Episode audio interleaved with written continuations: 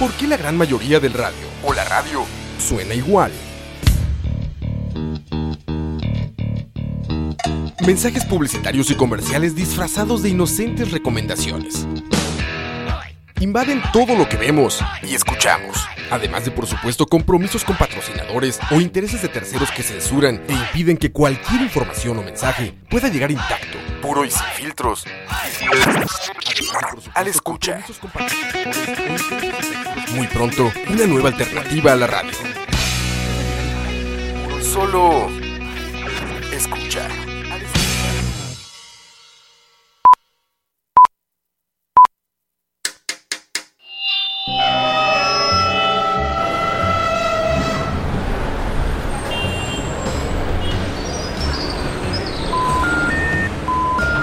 Detrás del audio, un viaje a través de la música, efectos, ambientes sonoros, en fin, todo lo relacionado con la producción sonora en el cine y la televisión. Detrás del audio. Quítese. Es un detrás de cámara, pero de audio. Soundtracks, bandas sonoras, compositores, folies, información inútil pero interesante sobre la producción audiovisual haciendo énfasis en el sonido. Detrás del audio. Empezamos.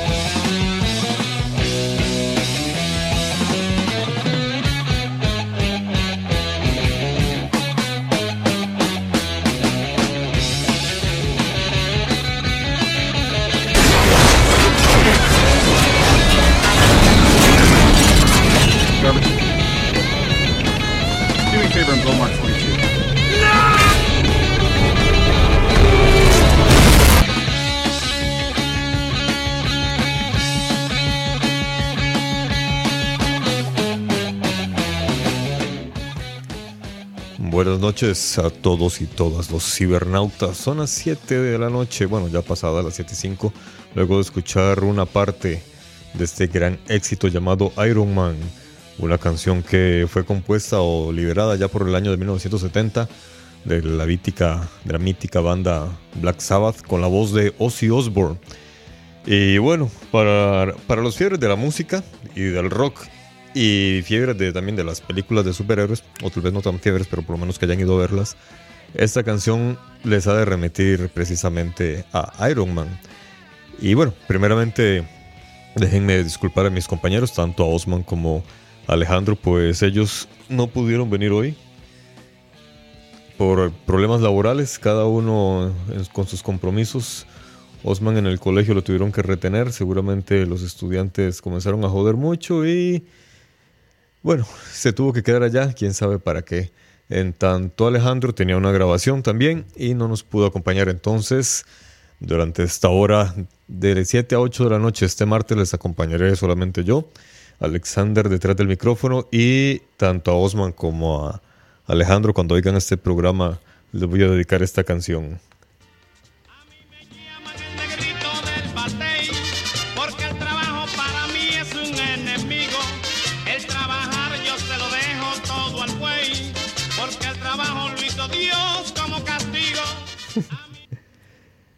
El trabajo lo hizo Dios como castigo.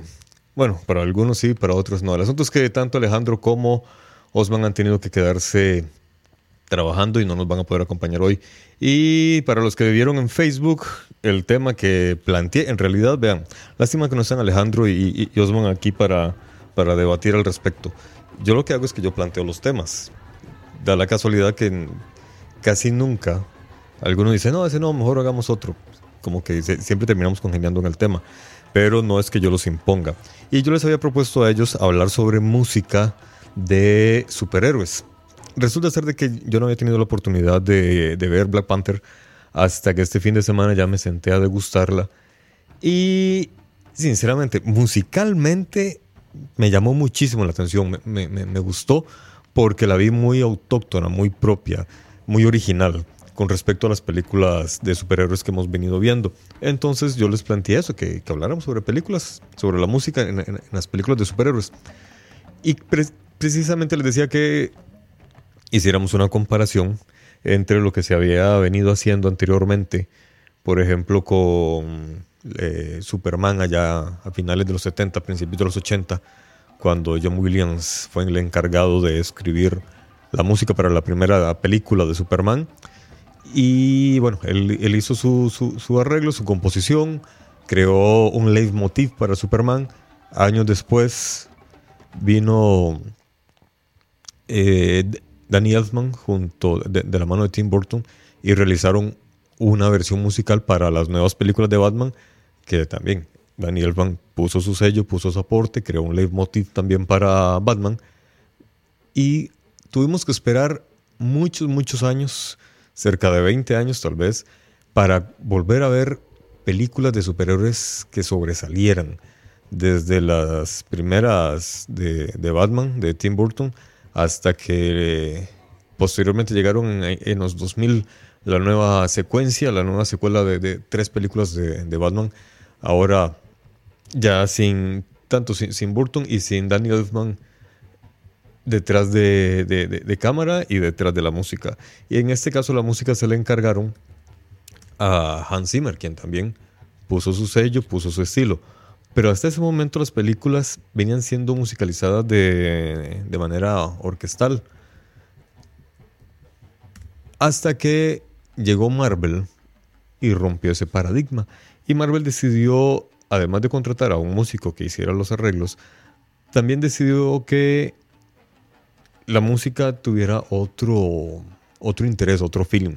Tal vez por una cuestión de energía, de carácter o de comercio, decidieron incluir canciones de rock eh, en, los, eh, en, los, soundtracks de cada, de cada película. Y fue cuando llegó precisamente Iron Man y la canción que utilizaron como principal lema para iconizar la figura de su superhéroe fue precisamente Iron Man de Black Sabbath. Eh, obviamente Black Sabbath jamás, jamás creo yo que hubieran pensado que esa canción que compusieron en los años 70 fuera utilizada en los años 2000 para musicalizar esta nueva secuela de películas de Iron Man, ya con una mayor tecnología y mayor efectos especiales y, también visuales. Eh, entonces, me parece a mí que ahí marcaron una diferencia. Entonces yo, yo, les planteaba eso, que habláramos precisamente sobre esa, esa diferencia.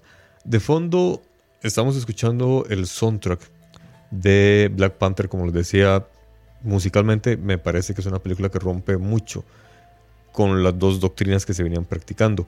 Por una parte, la de DC Comics, que siempre buscó gente que, o directores que hicieran eh, una musicalización más orquestada, porque esa misma tradición se conservó en, La Mujer Maravilla, que aunque no fue compuesta directamente por Hans Zimmer, sí fue compuesta por, su, por uno de sus equipos.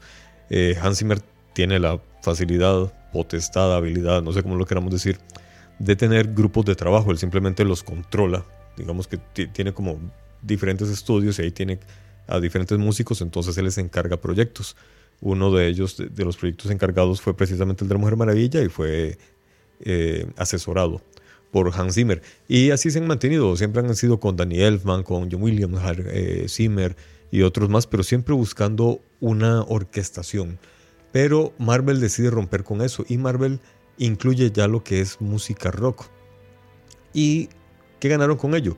Bueno, a mucha gente le pudo haber molestado, eh, precisamente porque ya no, no, no, no, podría llamarse soundtrack de acuerdo a los cánones, cánones establecidos. Sin embargo, siempre fueron canciones muy bien buscadas, bien establecidas en cada momento y con cada personaje. Por lo menos esa es mi opinión. vamos a escuchar ahora eh, la canción, el tema principal de Batman compuesto por Danny Elfman allá en 1989.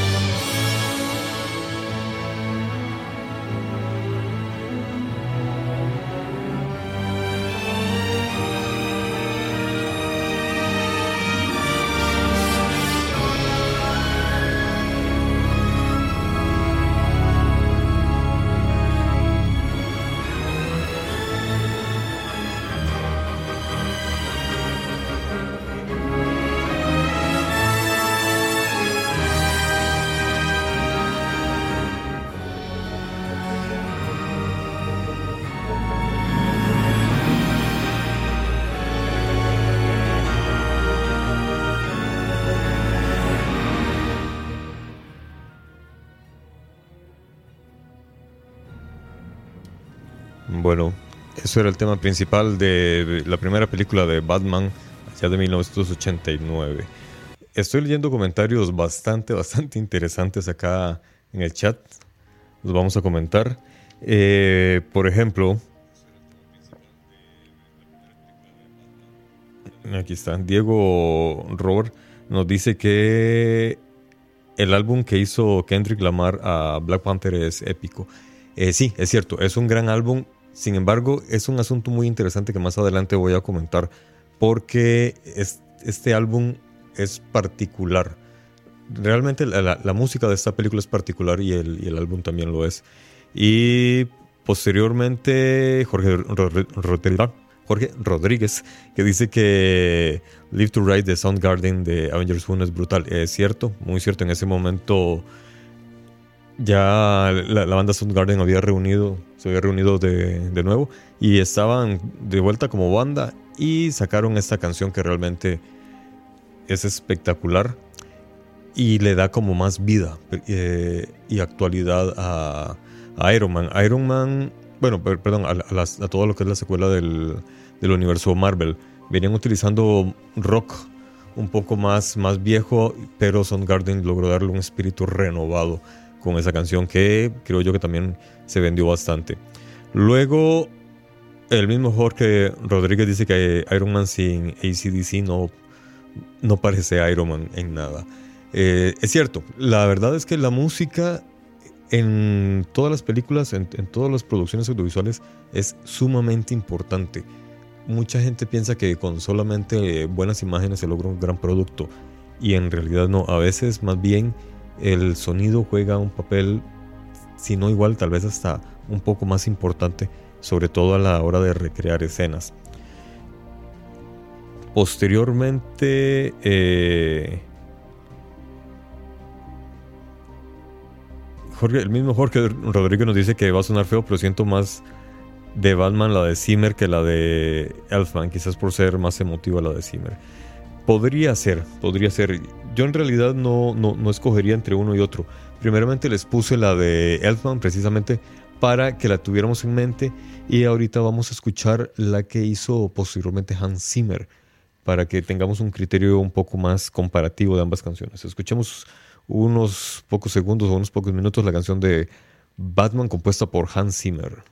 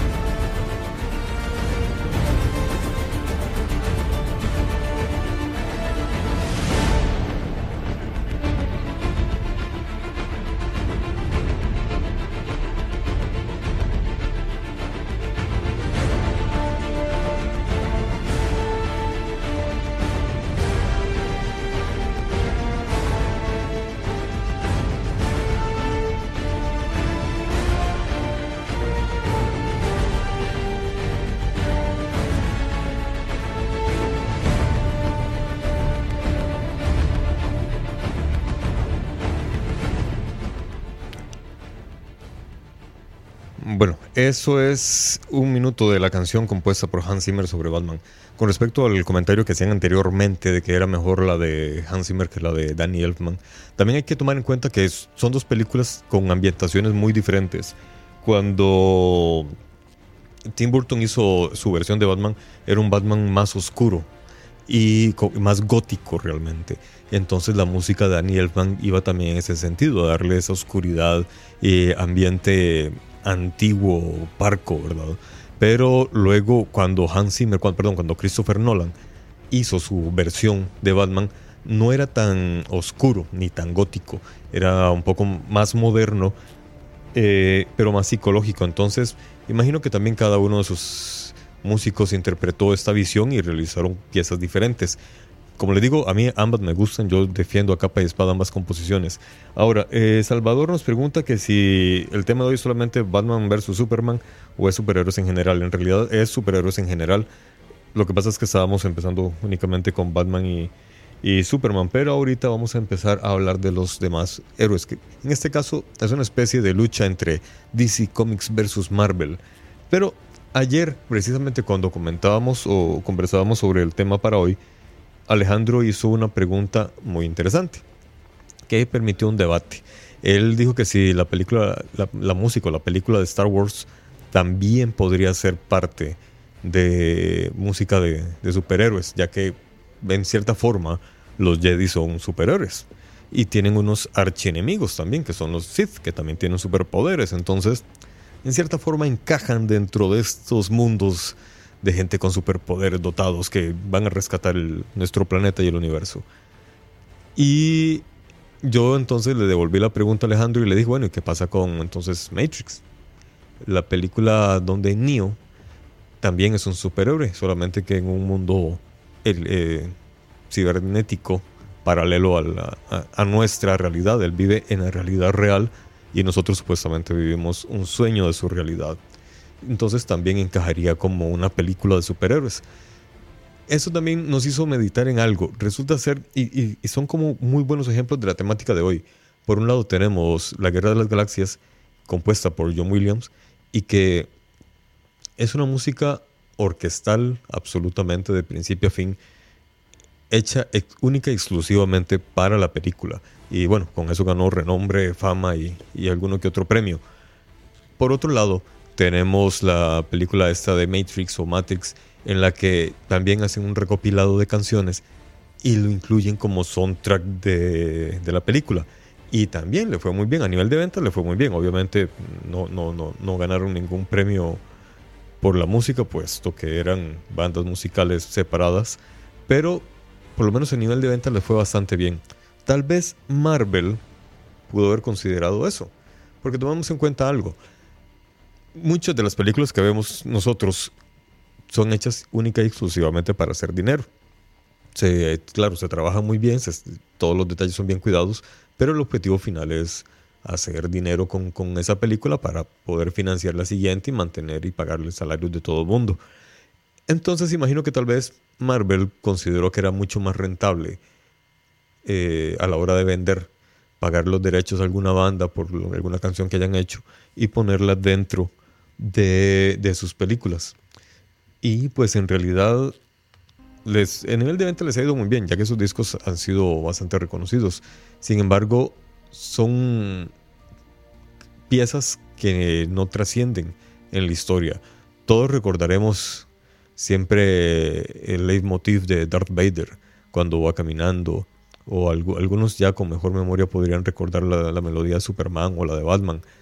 En cambio, a la hora de pensar, por ejemplo, en Iron Man, pensamos en bandas. Pensamos precisamente en ACDC y en, y en Black Sabbath, principalmente. Eh, en cambio, por ejemplo, podríamos pensar en la música de Hulk. Y yo no recuerdo para nada la melodía o el tema principal de Hulk. No recuerdo su música. Para mí, eh, Marvel no, no, no buscó crear una obra de arte con el sonido, sino simplemente hacer un disco con buenas canciones que se adaptaran bien a la historia.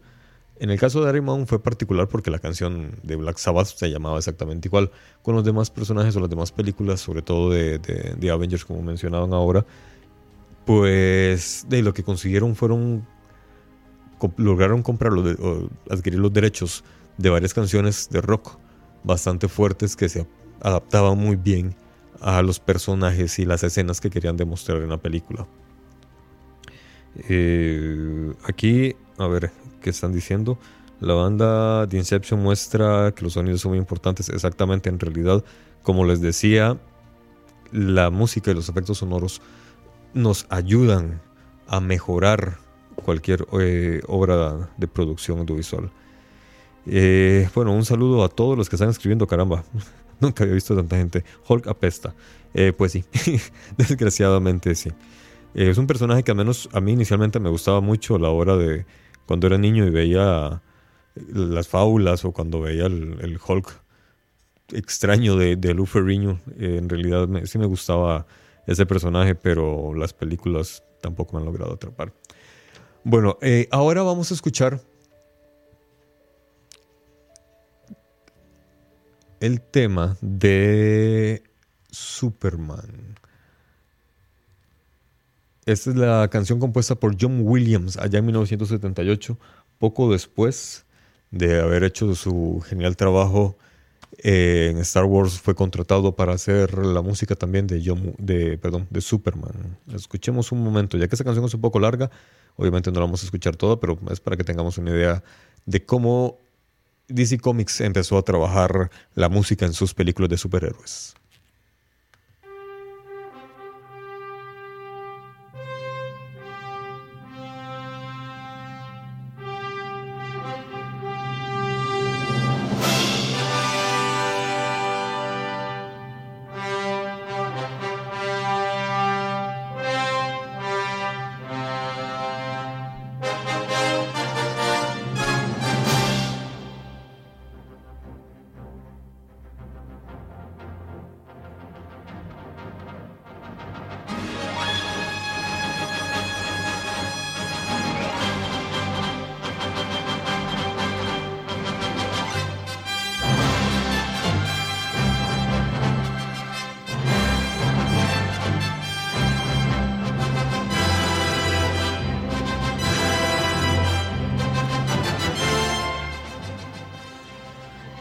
Les apuesto que apenas empezó la canción, la pieza, la reconocieron. Todo el mundo dijo Superman.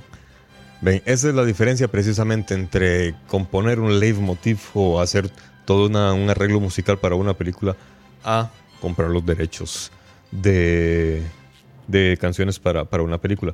No es que esté mal, pero por lo menos cada una tiene sus secuelas o sus consecuencias. En el caso de los arreglos originales, tienen como consecuencia que perdurarán en la memoria de quienes vean las películas. Al menos la gente ya grandecita que ha visto Superman y está escuchando este programa, pues imagino que, cuando comenzaron a escuchar la canción la reconocieron. Eh, sin embargo, por ejemplo, si vamos en el carro y suena Iron Man, muchos nos vamos a remitir directamente a la banda, otros medios recordarán la, la película también, pero eh, no, no, no, es un trabajo tan, tan memorable, aunque posiblemente sí genere muchísimas más ventas, sobre todo en el tema de, de, las bandas que son renovadas, o en el caso de Soundgarden que cuando sacó eh, su canción para, para Iron Man, para, para, sí, para, ¿para cuál era? Se me olvidó. Sí, me lo dijeron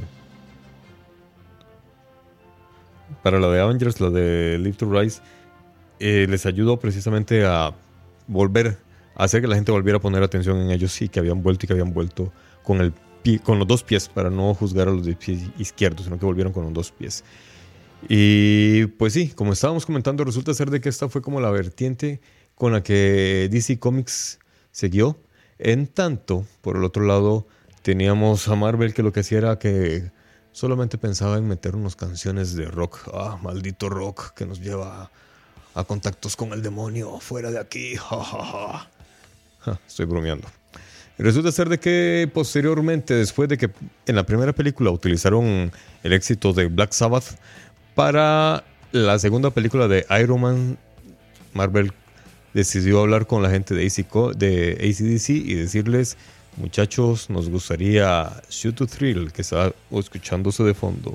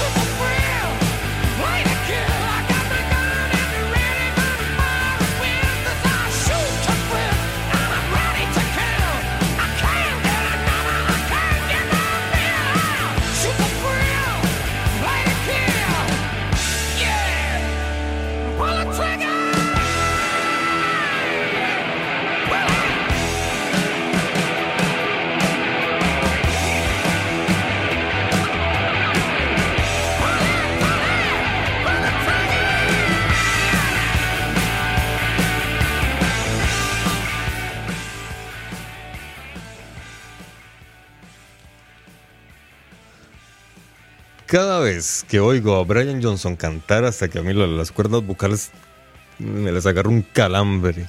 Qué clase de voz. Nunca, nunca comprendí cómo lograba mantener esa, esa nota así tan alta y, y conservar la voz sana. Por lo regular los cantantes a la hora de hacer eso pues se terminan jodiendo mucho, pero él tiene una técnica especial increíble que le ha permitido seguir cantando. Por cierto, me contaron de que se ha recuperado un poco del tema de, de su oído. No puede ir a conciertos, que al parecer si va a un concierto se va a quedar sordo pero según me contó, por cierto, fue Diego el del programa de los lunes de la hora de la paja. Si, si, es un chisme, la culpa es de él. Él me contó que leyó que Brian Johnson sí está yendo por lo menos al estudio a grabar. Entonces, por lo menos sí lo podríamos escuchar la voz original de él en los discos y en las canciones que digamos por ahí. Pero en los conciertos, al parecer, va a seguir siendo Axel Rose quien va a estar interpretando las canciones de ACDC. Y volvemos entonces al tema de los superhéroes. Como les comentaba, para la segunda película de Iron Man decidieron implementar la música de ACDC. Y acá nos hacen un comentario eh, Jorge Rodríguez nuevamente. Y bueno, pero alguien lo había mencionado antes anteriormente, el tema de Hellboy. Sí es cierto, Hellboy se aleja de la doctrina orquestal que venía practicando DC Comics. Sinceramente no había recordado yo el, tema Hellboy que también podría merecer podría merecer bien bien un, programa aparte o una, un trabajo adicional. Puesto que sí Hellboy sí busco también pero también el director eh, Guillermo del Toro imagino que dentro de de esa locura mexicana que se tiene en la cabeza él dijo cambiamos un poco la doctrina que viene siguiendo DC Comics y hagamos, hagamos algo más rockero como le digo en mi criterio no es que esté mal ninguna de las dos. Las dos son importantes y necesarias. Desgraciadamente vivimos en un sistema donde para poder conseguir las cosas se necesita dinero y, para hacer dinero hay que hacer de todo. Hay que hacer, tanto cosas comerciales como cosas artísticas y si tu arte vende pues ahí todavía mejor. Pues con eso puedes seguir haciendo arte y Marvel lo que decidió hacer fue pues conseguir dinero para poder financiar el trabajo artístico de las animaciones que tienen estas películas. En lo personal, yo no, no, no soy un gran fan de superhéroes ni gran fan de los efectos especiales, pero sí reconozco cuando un trabajo es bien hecho y todas las películas de Marvel a la hora de, ir a ver los efectos especiales me dejan sorprendido porque el nivel de realismo que, que han conseguido es sorprendente. Ya no, no, no, falta, no falta mucho tiempo cuando podamos dejar de necesitar actores de carne y hueso y seguramente todo va a ser eh, diseñado por computadora y el personaje que veamos en la pantalla, aunque sea construido por unos y ceros, es capaz que lo vemos increíblemente humano. posteriormente, luego de, esta secuela que siguió siendo Marvel con la música rock, Sacaron posteriormente, como mencionaron arriba, eh, la música de Soundgarden y sacaron un piezón bastante pesado, bastante acorde precisamente a lo que es la, la acción que genera esta temática de superhéroes. Y ya una vez reunida la banda deciden sacar este gran éxito. Vamos a bajarle volumen a la música de fondo. No, apagámosla. Y vamos a escuchar entonces lo que fue el Little Rise de Soundgarden.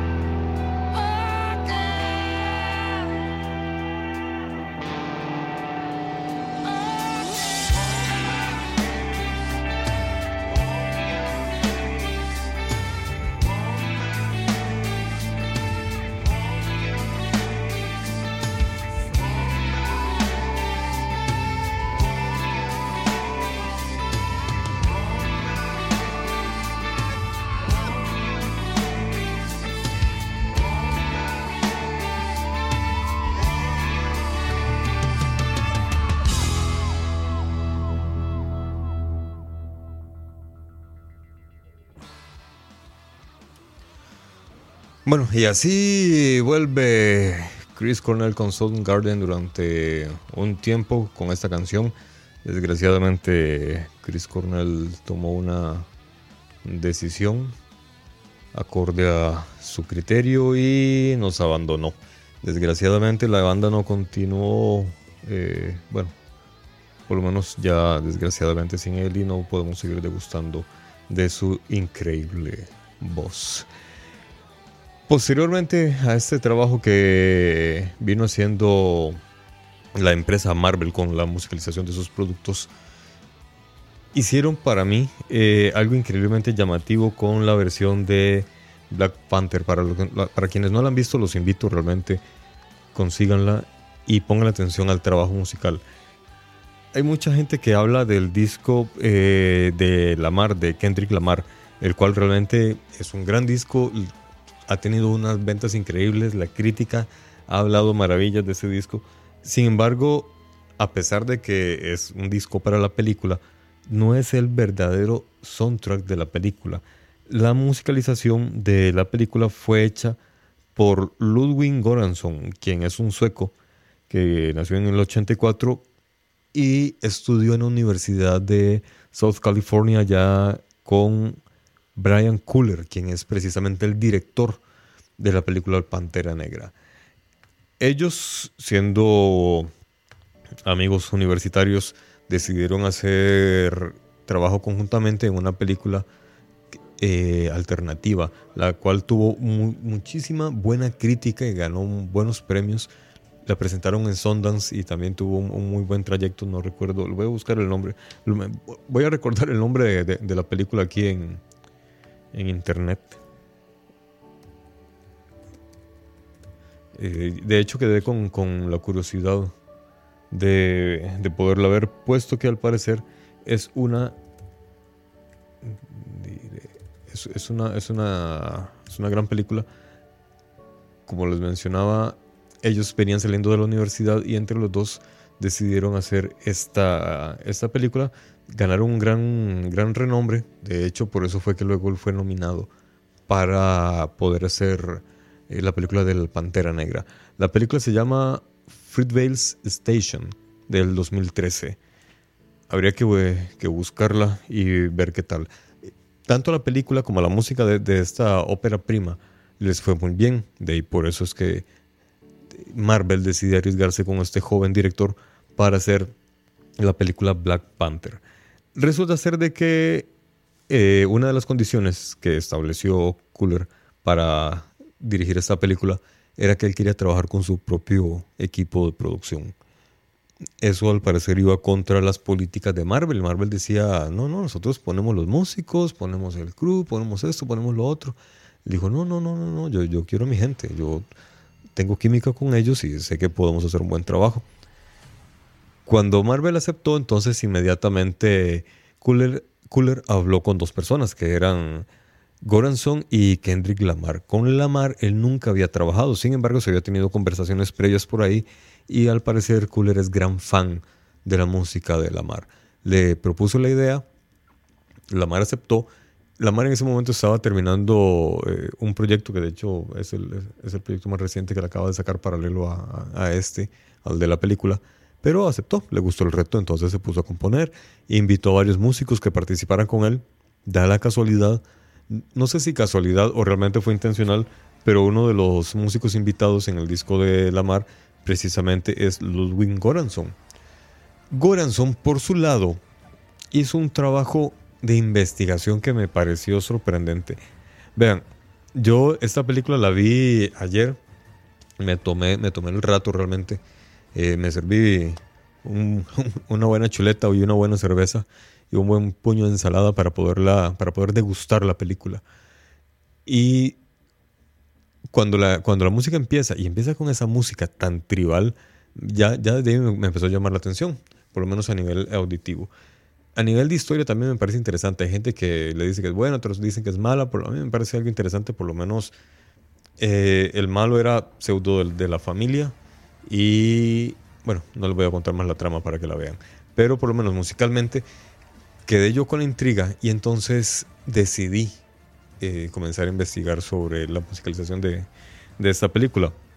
Ahí me di cuenta que este sueco, Goranson, una vez que leyó el primer borrador que le presentó su amigo Cooler, se fue directamente hacia África a buscar música tradicional y allá conoció a un senegalés llamado Baaba Maal, quien al parecer es un músico muy reconocido allá en Senegal. Entonces, perdón, se fue de gira con Baaba, Baaba Maal.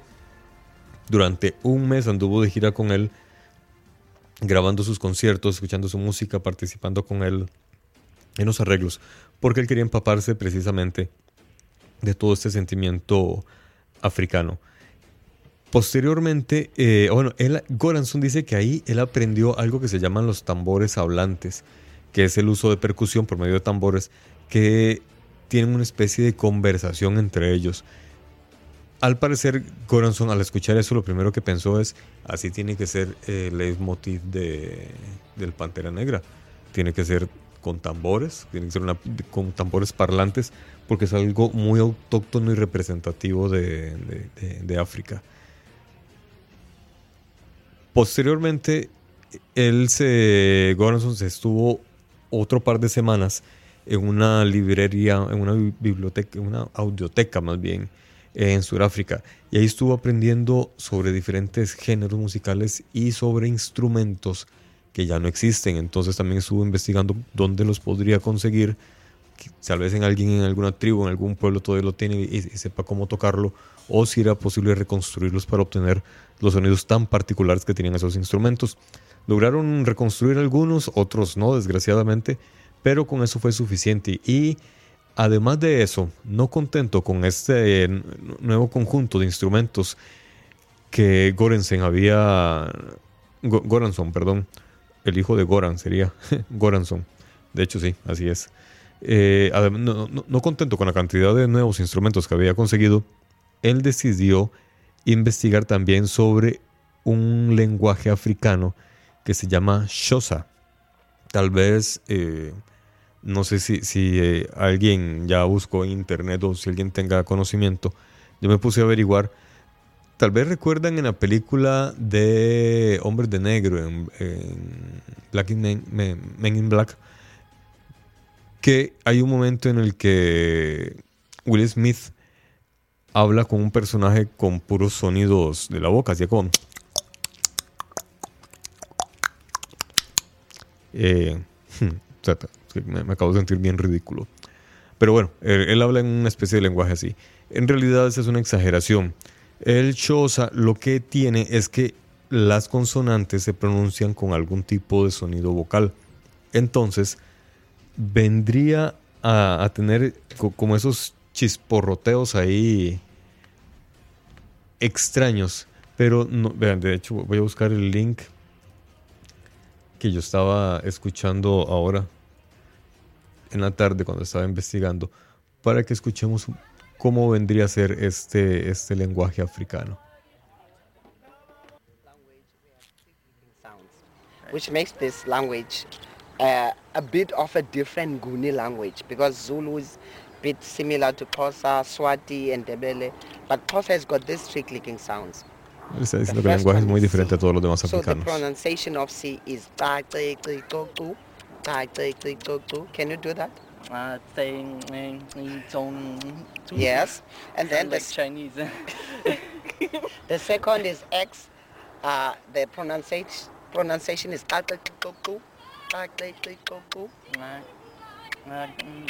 I can't do it when I'm saying it at the same time, is it? Yeah, that that's difficult. Okay. Yeah. And then the the last one is the Q. Ven, esto era precisamente un africano nativo de esa zona que le estaba explicando a un, no sé, europeo o estadounidense a pronunciar las palabras. Ellos lo que hacen es que la consonante, como les estaba diciendo, ellos emiten un sonido. Por ejemplo, en lugar de decir la, como lo decimos nosotros, sería como la, más o menos así. Obviamente no igual, pero por ahí va, por ahí va el sonido de este lenguaje. Y entonces él decidió investigar más sobre este lenguaje y buscar coros que cantaran ese lenguaje y los encontró Y durante la película hay partes donde, donde se escuchan estos coros con estos sonidos. Eh, el trabajo, a mí, como les decía, cuando vi la película me sorprendió la música y cuando me puse a investigar me pareció todavía más fascinante. Posteriormente, otro, otro gran detalle que me llamó la atención, tal vez por, por, mal pensado podría decir alguno, cuando Gorensen estaba pensando en toda la música, él decía, bueno, si estamos hablando que Wakanda es una zona que nunca ha sido colonizada, quiere decir que nunca ha escuchado la música de Occidente. O sea, que nunca ha escuchado la música cristiana. Entonces, a la hora de componer, Gorensen sacó de su lista de, posibles influencias cualquier partitura o combinación musical que remitiera a lo cristiano y trabajó con música autóctona, con música muy muy tribal. Él se estuvo más o menos durante un mes allá por África y en Senegal, en Senegal y también en otras partes de África trabajando con Baba Mal y una vez ya recopilada toda esta información, se fue y adivinen dónde se le ocurrió grabar. Nada menos que en el famoso Abbey Road Studios allá en Inglaterra, donde graban cualquier bandilla llega ahí, solamente Led Zeppelin, solamente Bowie, solamente Queen, bandillas así chiquitillas, nada más de esas cualquiera. Tocan o pueden alquilar ese estudio. Bueno, él contrató toda una orquesta y llevó varios coros africanos al Abbey Road a grabar la musicalización para esta, esta película. ¿Qué más detalles tenía? Ah, por ejemplo, acá, como les decía, cuando él escuchó la conversación, los tambores parlantes, él entonces decidió que la música de T'Challa, que es el personaje principal de la película, fuera precisamente tocada por tambores y eh, precisamente la cantidad específica de tambores son seis tambores los que él utiliza combinados con, un, con unos cuernos. ¿Por qué con unos cuernos? Resulta ser de que la música fanfarria, que es la música que se utiliza para las grandes ceremonias o para los reyes, así se llama fanfarria, siempre trae trompetas. Eso es lo que le da majestuosidad a esos arreglos musicales. Obviamente, no podían tener trompetas porque las trompetas son un instrumento occidental, pero sí tenían cuernos. Entonces decidieron utilizar cuernos en lugar de trompetas para hacer la música de, de, que es esa combinación precisamente de tambores con cuernos. Tambores para reflejar su autenticidad africana y tribal y los cuernos para reflejar su eh, majestuosidad o su realeza más bien. En tanto, Lamar, aquí viene el, otro gran detalle curioso. A Lamar se le encargaron algunas canciones para la película. Llegó Cule, le dijo, mira Lamar, ¿qué niga? Todo bien, todo bien, mop. Eh, quiero unas piecillas ahí para, para la película, nada más. Y Lamar dijo, está bien, no hay problema. Cuando Lamar comenzó a componer y eh, comenzó a ver un poco también cómo se iba desarrollando el proyecto, al parecer tuvo como un, un momento de inspiración y dijo, es que no puedo hacer solamente unas canciones para esta película. No, no, no, no me calza. Y sacó todo lo negro que hay dentro de él y dijo, tengo que hacer todo un disco. Y ahí va. Y entonces le presentó a Cooler todo el disco. Cooler al parecer quedó sorprendido y dijo, qué niga, qué buen disco, como un pichazo. Y entonces ahí también lo dejaron. Tenemos dos discos dando vueltas por el mundo con música de Black Panther, ambos muy buenos, muy, muy reconocidos. Sin embargo, lo que es en sí la música de la película es absolutamente tribal, con algunas, con varios, con varios aportes más bien de, de Lamar. Y Lamar por su lado sacó su disco más, más rapero, más, más música más moderna. Eh, ambos, la combinación yo la aplaudo, realmente le salió muy bien todo este trabajo. Y para quienes no han visto la película, igual les digo, se la recomiendo. A nivel de historia me gustó bastante porque hace, hace un giro en varios puntos de nuestra sociedad o, o, hace hincapié en varios puntos de nuestra sociedad. Es una película que por una parte nos, nos planta en cara que ninguno de nosotros es perfecto y no tenemos que idealizar a nadie. Todos somos, somos humanos y nuestra humanidad cometemos errores a veces sin querer, a veces con intención, sin pensar en las consecuencias y cuando las consecuencias llegan, pues a veces son muy crueles, a veces no, pero a veces sí.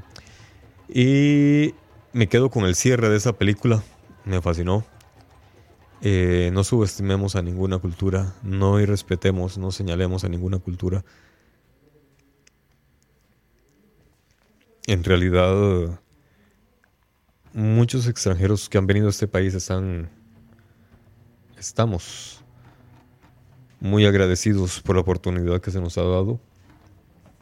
Desgraciadamente han estado ocurriendo hechos con personas que sin importar su nacionalidad están dementes, tienen serios problemas y bueno, lo que hay que combatir precisamente son los problemas de esas personas, no sus nacionalidades.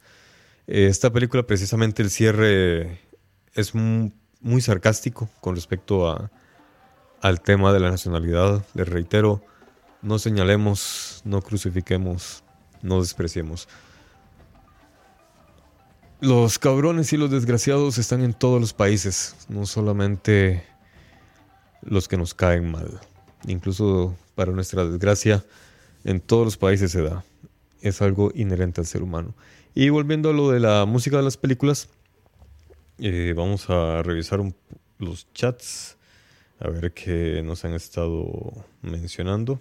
Que por estarles contando el chisme de, de Sorenson, no, no, no, no estuve revisando el, chat. Eh, aquí, ¿quién es el que está escribiendo todo esto? Ah, Jorge, caramba. Eh, bueno, Jorge también nos, sigue mencionando el tema de Hellboy, que sí, como te decía Jorge, realmente Hellboy es un tema aparte y es más, tal vez como película merezca un programa aparte. A mí me gustó muchísimo, pero muchísimo, muchísimo, muchísimo la primera película de Hellboy, la segunda también bastante y la música eh, tendría que volver a escuchar, no, no, no, no, no, no la recuerdo bien, pero sí recuerdo que por lo menos me agradó bastante. También Jorge nos dice que Justice League se sale con se sale también de, la línea con Everybody Knows y Come Together. Sí es cierto, eh, Justice League tiene esos aportes, sin embargo, la gran parte de la musicalización de esta película sí fue más, más orquestal. Y también el mismo Jorge nos dice que hay que recordar que X-Men tiene Sweet Dreams. Eh, correcto. Así es. Lo que pasa es que, sí, Jorge tiene toda la razón. El asunto es que, sí, a mí se me olvidó dentro de la lista mencionar varias, varias películas que se salen de, de, contexto. Yo lo que estaba tratando de establecer era como un parámetro más general. Si bien es cierto, DC Comics tiene alguna que otra película que se sale de la línea, digamos que el, grueso de su producción sí tira hacia un sentido. Eh, y por su lado, DC Comics y tiene también su propia doctrina, que la gran cantidad, la mayor cantidad de sus películas si buscan una musicalización más orquestal, obviamente con sus excepciones, dichosas por cierto, para romper con, con, esa monotonía que se establece en esas políticas de cada una de las empresas. Y bueno muchachos, se nos va acabando el tiempo, ya son las 7.56, han pasado 56 minutos desde que empezamos. Eh, les he puesto las canciones casi en su totalidad debido a que desgraciadamente, como les mencioné al inicio, ni Osman ni Alejandro nos pudieron acompañar. Eh, los dejo por ahora, entonces voy a poner de fondo, decir, le voy a poner la canción precisamente de Black Panther. Opa, lo escribí malísimo. Es la dislexia. dislexia.